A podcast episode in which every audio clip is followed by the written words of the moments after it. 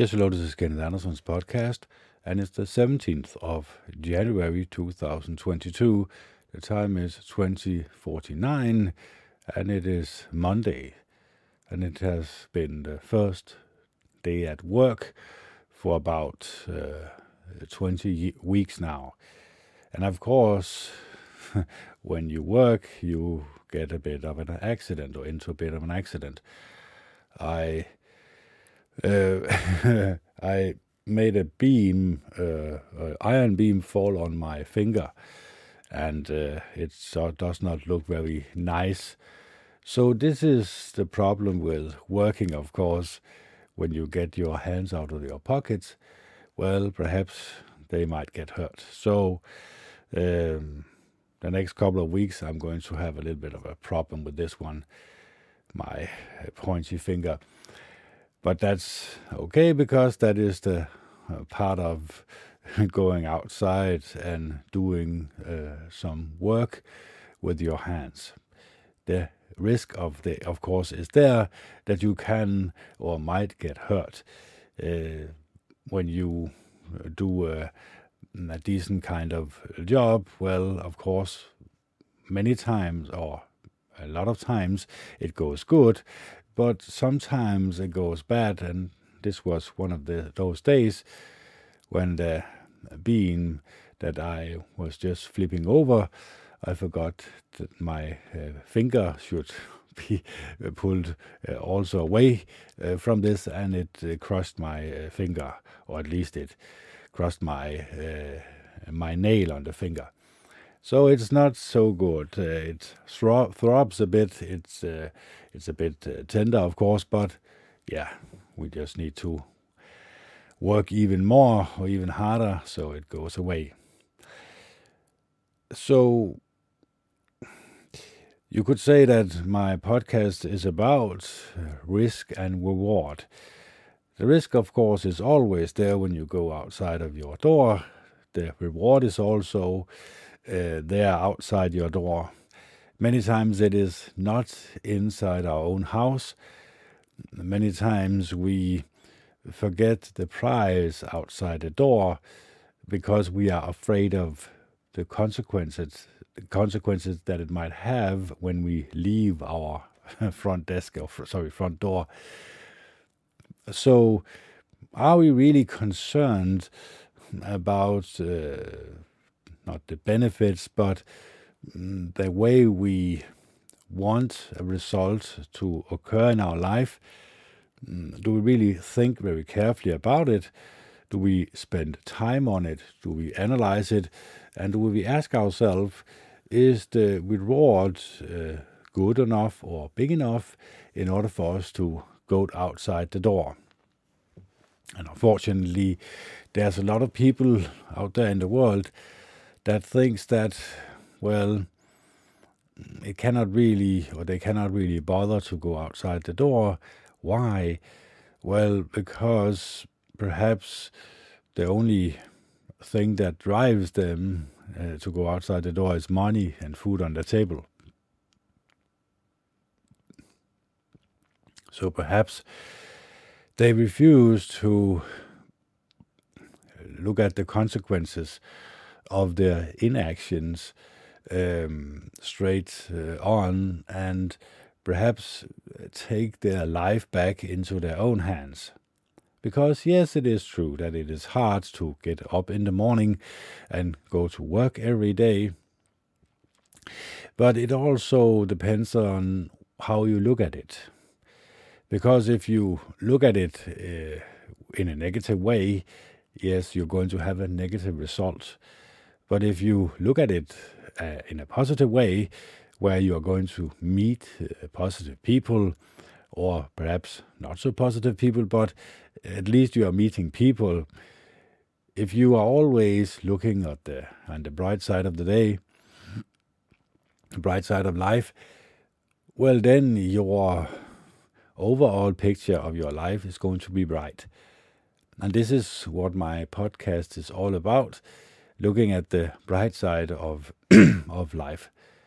Because looking at the dark side of life, yes, I have been explaining this many times the situation that we are in, uh, the current uh, slave mind that we are under, the current obedience to our masters is not so good, is in fact uh, pulling us in a very wrong direction.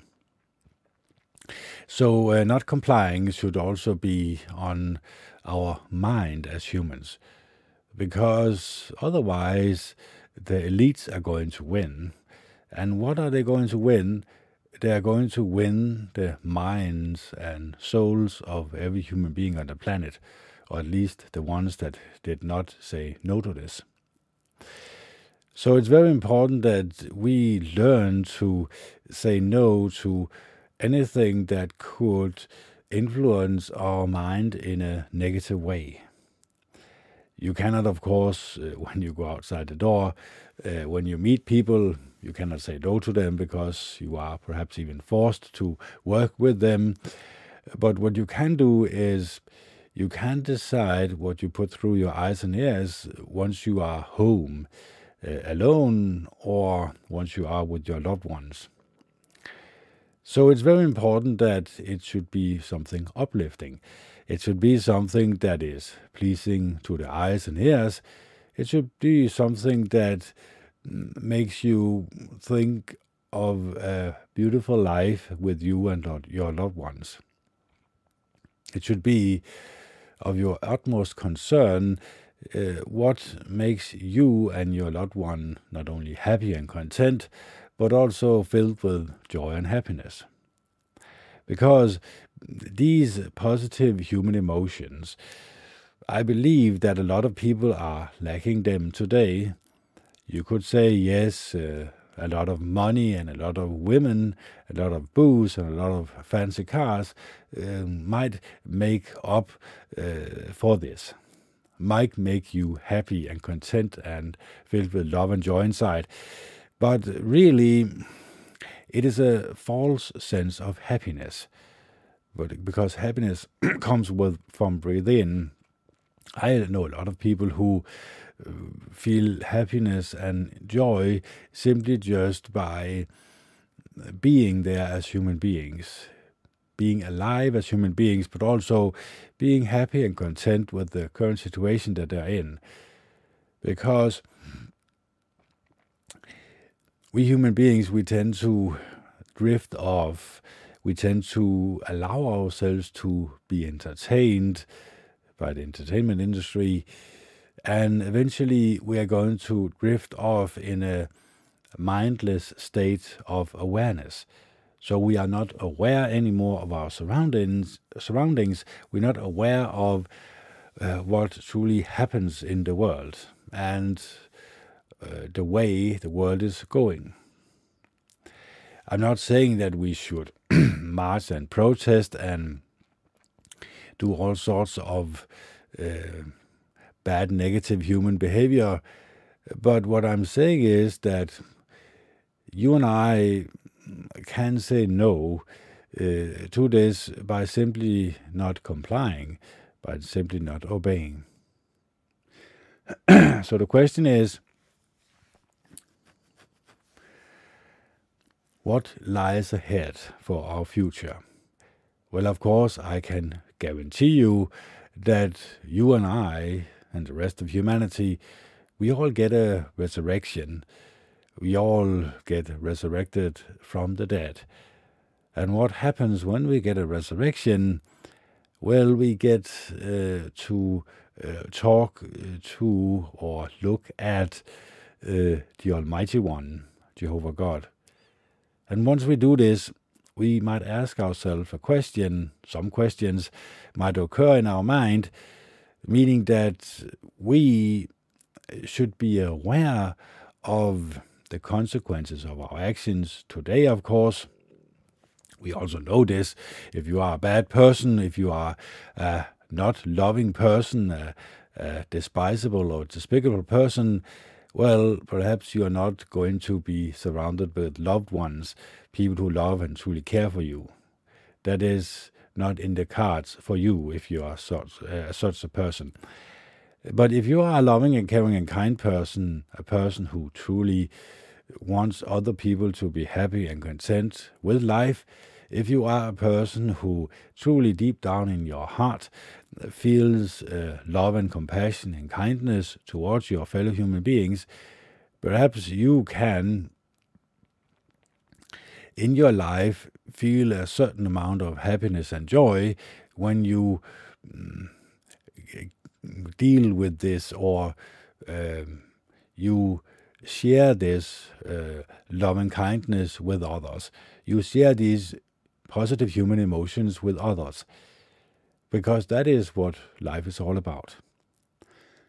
Let's imagine that uh, you are uh, taking on a fishing trip with you and your friends. Let's imagine that you have had a, a good uh, day, beautiful weather, lots of fish that you have fished, and you have had a, many good experiences with you and your friends. Now, let's say that when you get ashore uh, with your friends, you meet a not so pleasant person. He is a very foul person. He talks to you in a bad and negative way. He talks to you in a loud and obnoxious voice. And you and your friends uh, feel disgusted with the man. And when you leave that man, of course, you hope sooner than later, you are filled with a very bad feeling inside yourself. When you come home, this is all you can talk about with your wife. This is all you can talk about with your friends. And the friends have the same uh, crawl with their loved ones. They also talk about this bad, bad experience. So you cannot really remember the beautiful day that you had uh, when you went fishing with your friends, all because you have had this negative experience with a disgusting human being or human being with disgusting disgusting um, personality traits. So the question is where do we really focus? Where do we really, when we really think carefully, where do we put our mind and effort into? Where do we focus on when we remember our past, when we uh, think of memories that we have had in the past? A lot of people will think of good and beautiful experiences that they've had, but they might also occur in their mind some of these bad experiences. Why? Well, because they are printed uh, more uh, more so in our mind than other, any other experience because it was an experience where we felt that we were not in danger but close to danger because a very bad human being that talks very loudly which talks very badly to us well, we know from a evolutionary point of view that our mind tells us that we need to be alert about this person because this person might hurt us, this person might kill us, this person might um, might come become violent. So we need to be alert. We perhaps even our heart is racing, perhaps our adrenaline is rushing, so this experience leaves a more profound experience on our mind. And this is where why we remember it so many years later. So how come we cannot really burn in our memory the same beautiful, loving and caring and kind experiences that we have had with our loved ones? Or is there a way that we can experience this? Yes, there is. Well, it's not uh, easy because you need to, when you start your meditation practice, you need to go deep inside your mind and actually burn your beautiful, uplifting memories uh, deep inside your mind. And the way you do this of, is, of course, remembering this uh, beautiful day, remembering the fishing trip, remembering the sounds that occurred that day, uh, remembering the smells that occurred this day, remembering what you ate, remembering your conversations with uh, humans surrounding you, remembering the experience uh, in a totally different manner than you usually would. So when you meditate on this, when you burn this memory in your mind, well, then it becomes more difficult for the bad experience to enter your mind. It becomes obsolete. It becomes almost not important. Because the danger is over. You did not. uh, you did not get killed or injured in any way, other than verbally, of course. So the incident is over. There's no need really to participate in it or make your mind wander it uh, even more. What could have, should have, what should I have done, or anything like that. Because you cannot change the past, especially when it is uh, in the negative realm. So why bother with it? Why not just let it go let it fly away in your meditation practice. Because once you do this, then you leave room for the more beautiful experiences in your mind. Then you can look back at these experiences as wholesome and decent and something that you truly want to remember in the future and that you even perhaps want to tell your uh, children and grandchildren. So, we human beings, we can, as um, humans, decide what we want to focus on. I could have focused on this finger of mine that is throbbing all throughout my podcast, talk about how uh, ill it feels, uh, how painful it is, and the rest of it. But you can, oh, I could also uh, focus on something positive instead. So it is all up to you and I what we decide to focus on, where we put our, our mind's eye at. For example, if you want to build a boat, you are not going to uh, take your car, drive first to McDonald's and eat a McDonald's hamburger and then also drive to Disneyland and take on the rides of Disneyland, you're not going to build that boat. You're not going to finish that project. So I think that a lot of people can resonate with this because I believe that a lot of people, including myself, has a lot of unfinished projects, projects that they have not finished yet, and perhaps never will. Why? Well, because there's always tomorrow.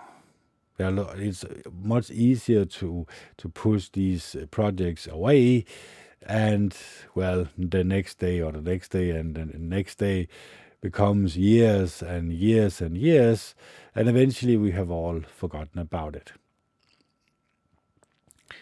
But that does not mean that the project uh, isn't waiting for you, isn't waiting for me and of course, you and I both know what we are talking about or what I'm talking about when I talk about projects that are unfinished.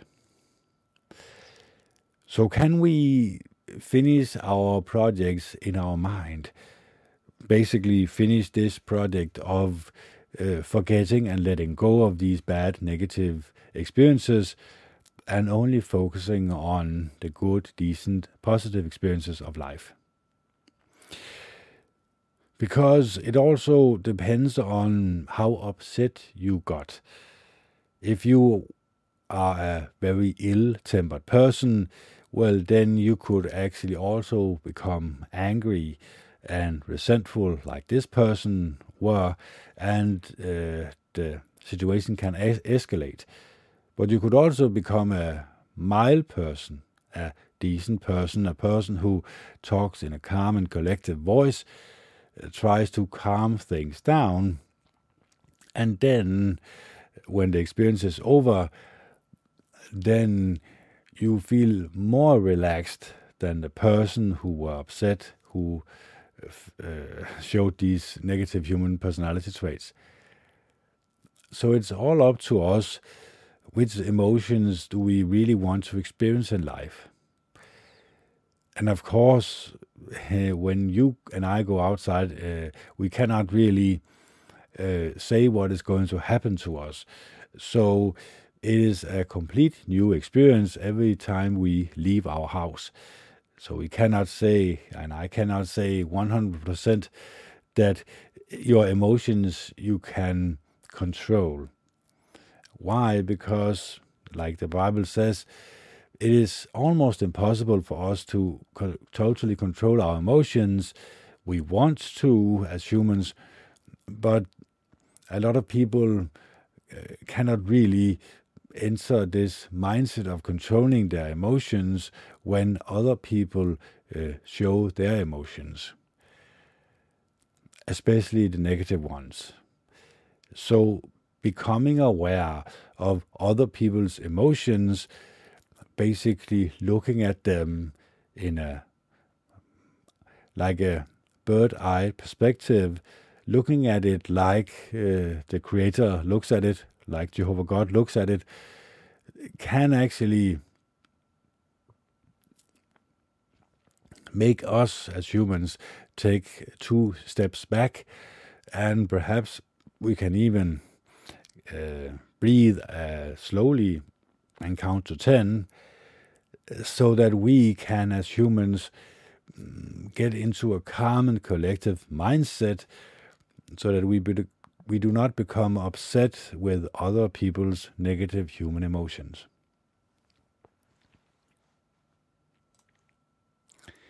So, is there any way we can control our human emotions?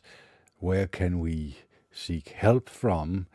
Well, of course, there's always uh, the good book of uh, the Holy Scriptures. And of course, I have recommended this for many, many years. And of course, what we are going to read is also what I have read in the Danish podcast. We have come to Hosea's the 12th chapter. And it says here in Hosea's the, t- the 12th chapter, and of course, we have to be aware of the fact that uh, these people were worshippers of Jehovah God, but they refused to uh, take his guidance seriously. They cast his laws away, and eventually, what happens was not so good for that nation. So, it says here in the 12th chapter of Hosea Ephraim is feeding on wind. He chases after the east wind all day long. He multiplies lies and violence. They make a covenant with Assyria and take oil to Egypt. Jehovah has a legal case against Judah. He will call for an accounting against Jacob according to his ways, and he will repay him according to his de- to his deeds. In the womb he seized his brother by the heel, and with his vigor he contended with God. He kept contending with an angel and prevailed. He wept and begged for his favor. He found him at Bethel, and there he spoke with us. Jehovah, the God of armies. Jehovah is his memorial name. So return to your God. Maintain loyal love and justice, and always hope in your God. But in the hand of the traitorous man are deceptive scales. Sorry, but in the hands of the traitorous man the one who trades, are deceptive scales. He loves to defraud. Ephraim keeps saying, Indeed, I have become rich, I have found wealth, and in all my toil they will not find anything wrong or sinful. But I am Jehovah your God from the land of Egypt. I will again make you dwell in tents. as in the days of an appointed time. I spoke to the prophets, I multiplied their visions, and I spoke parables through the prophets. With Gilead they have been deceptions and untruth. In Gilgal they have sacrificed bulls, and their altars are like pillars of stones in the furrows of the field. Jacob ran away from the territory of Ephraim. Israel served there for a wife, and for a wife he guarded sheep.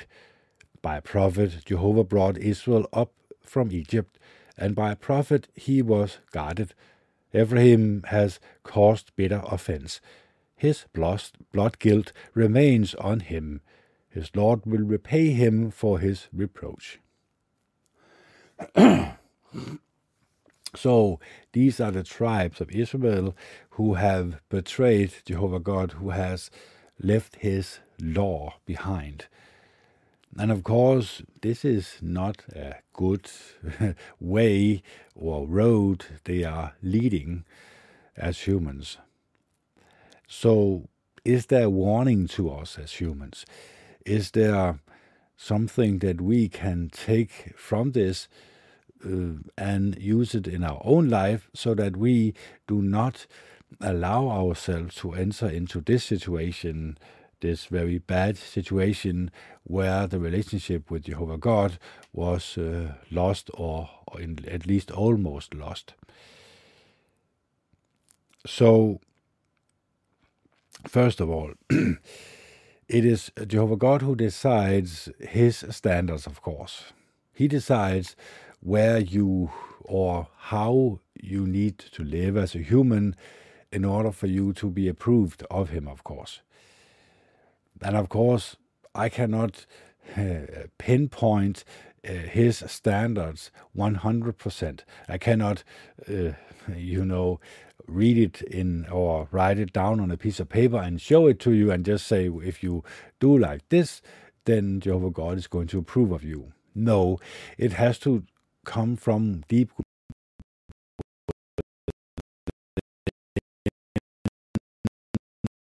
to outside, well, then your mm, well, then your problems can occur more vividly.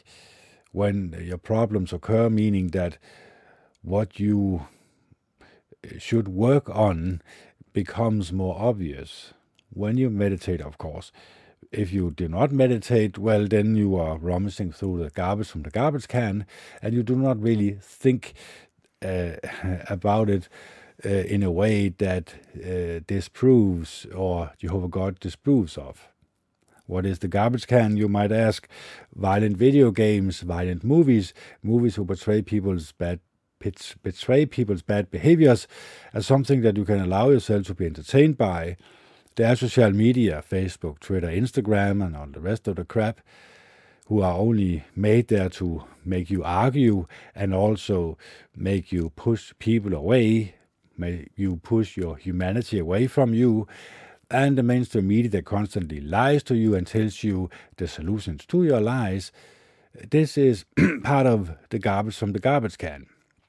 And if you rummage through them, if you keep on eating from it, then you cannot really expect Jehovah God to approve of you.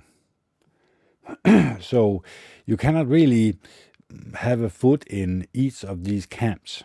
You cannot really say, well, I need to put my foot in this camp, the garbage from the garbage can, and also have my foot in uh, Jehovah God's camp, which is filled with loving kindness, which is filled with beautiful positive human personality traits that we need to amplify, that we need to seek out, at, and that we need to do a very good job at making our making uh, making it part of our personality.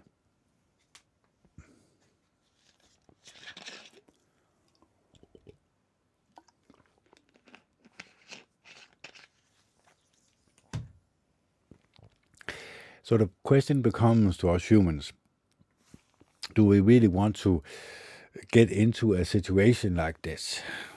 a not so pleasant situation where a lot of people have lost their um, relationship with Jehovah God. And of course, they could get it back, but they need to say no to the garbage from the garbage can. And it is not the same garbage can today than it was before, but it has some similarities. It also had something to do with violence. It also had something to do with, if it, you said here,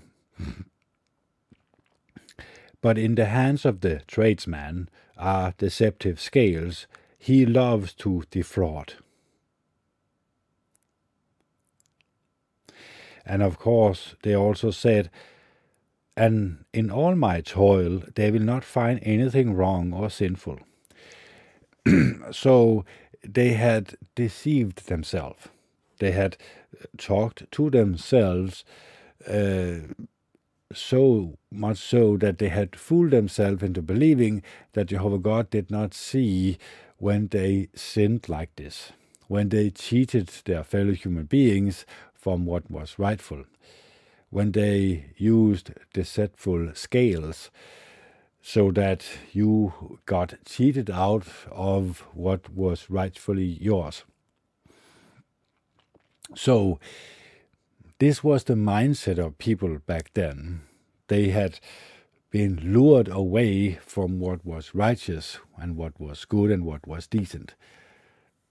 And of course, Jehovah God could not see uh, idly by like this.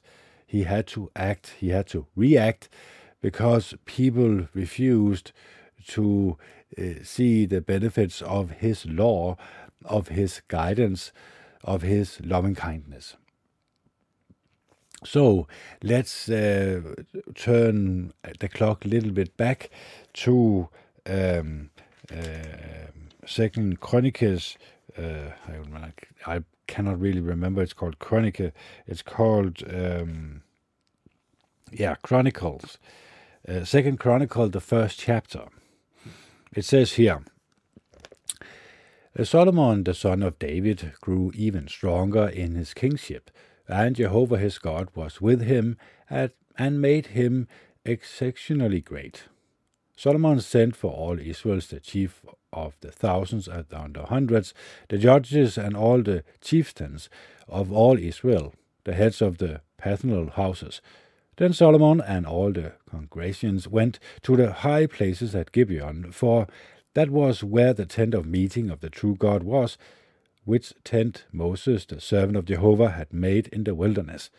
However, David had brought the ark of the true God uh, up from Kiriath-jearim to the place that David had prepared for it. He had pitched a tent for it in Jerusalem. And the copper also that Bezalel the son of Uri, the son of Hur, had made had been put before the tabernacle of Jehovah. And Solomon and the congregations would pray before it.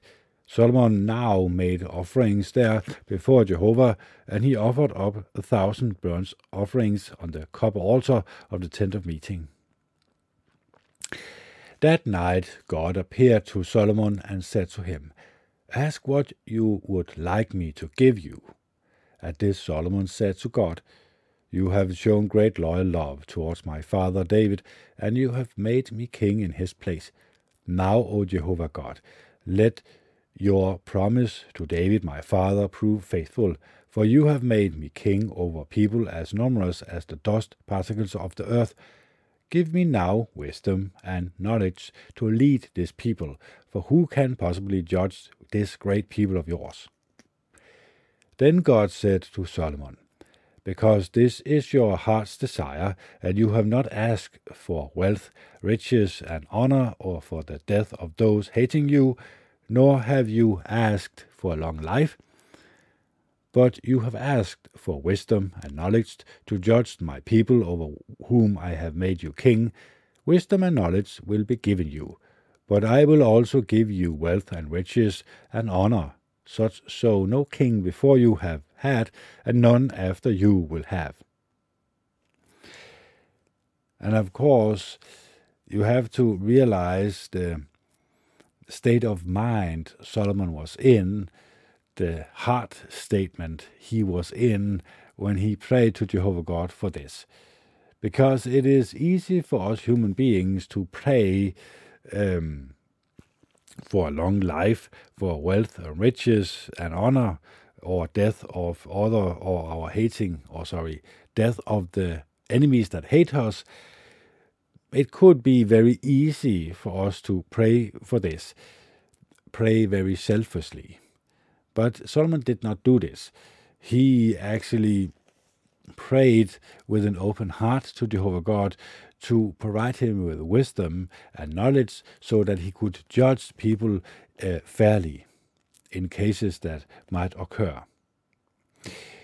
So we have to realize that Jehovah God wants servants that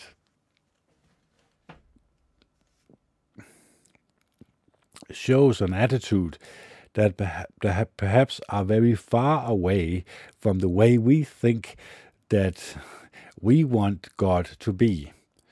And when we cannot really see God like this, the way we want uh, Him to be, uh, when we are confronted like this, we refuse Him. We say no to Him. Why? Because He do, He does not fit our book. He does not fit our cover. He does not do as we say He has to do. But Jehovah God does not work like this. We need to, with our heart, get in a condition where Jehovah God can approve of us. And once we are in that condition, then Jehovah God uh, can actually have something to bless. And he blessed King Solomon very, very much. Uh, he actually made him probably one of the richest human beings on the planet with a lot of women. But eventually, of course, you know the story that these women uh, did not worship Jehovah God, and eventually they turned uh, King Solomon's heart away from the true worshipping of Jehovah God unto the deities, unto the demons instead. This is where you get the Freemasonic lodges from today. This is actually where the breaking point, where uh, Solomon left Jehovah God and uh, provided or created a false religion, and this false religion is, of course, the Freemasons. So, not a lot of people know this. Uh, but if you look at the symbols, especially the ones they have in secret, uh, with the calves that uh, stands before like King Solomon's temple, you can see that they actually believe that they are worshippers of uh, Jehovah God, the Almighty One. But a lot of people think like this. A lot of people think that because they carry the name of Jehovah God, that they are also worshippers of Jehovah God. But you have to really investigate and check your own state of mind before you can conclude that Jehovah God is with you. Why? Because we as human beings can easily fool ourselves, or others can fool us into believing something that perhaps aren't true uh, when it comes to um, Jehovah God's mind and the way He wants us human beings to act as humans in order for us to be approved of Him and get a close and dear relationship with Him. Because that's it, this is what it's all about. Keeping a close and dear relationship with Jehovah God, so much so that we can actually feel His loving kindness close by. We can feel that He is a God that really takes care of us, really shows of shows us love and compassion. And yes, you could say, well, what's about your finger, Kenneth? Yes, but that is not.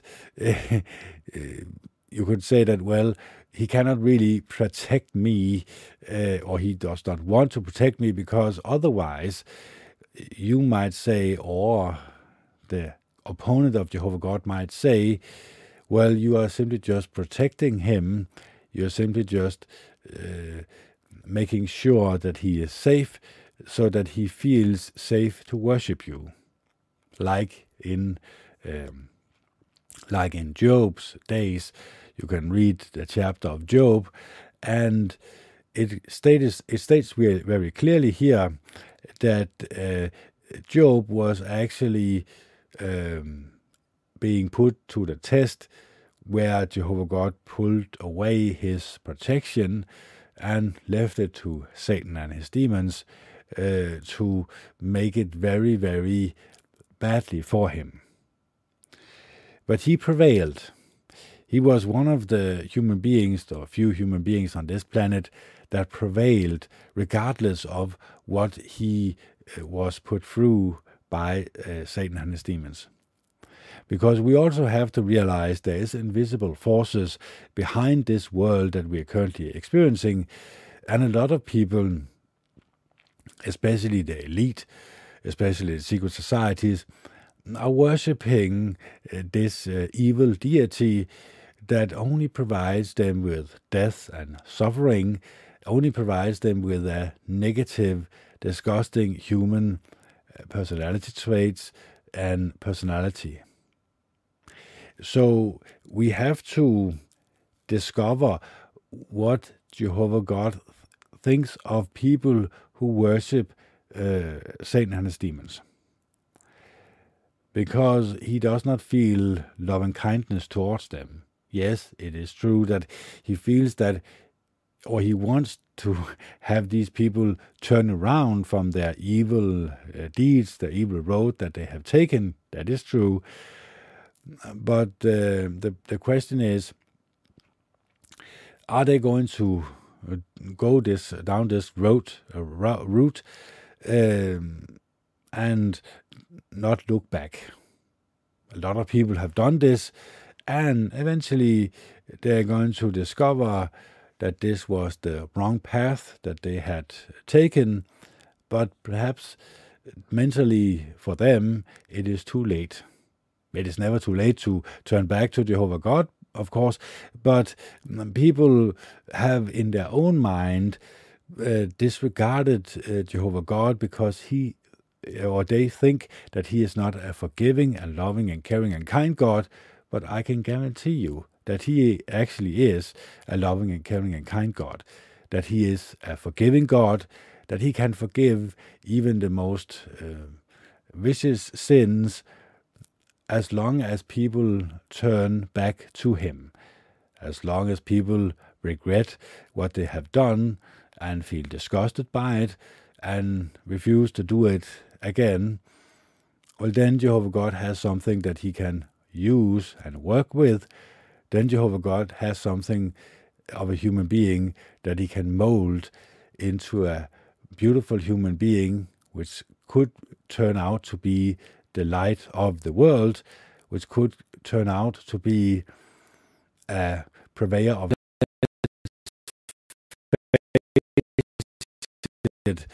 if we human beings we only look at the garbage from the garbage can if we only trust people who are uh, who have taken power over us well then we, we become powerless of course then we become simply uh, just robots who are obeying the every commandment of our rulers, of course. And even if people ask themselves questions like, is it good for me to follow this uh, path down this uh, rabbit hole? Is it good for me to uh, turn away from Jehovah God, the Almighty One?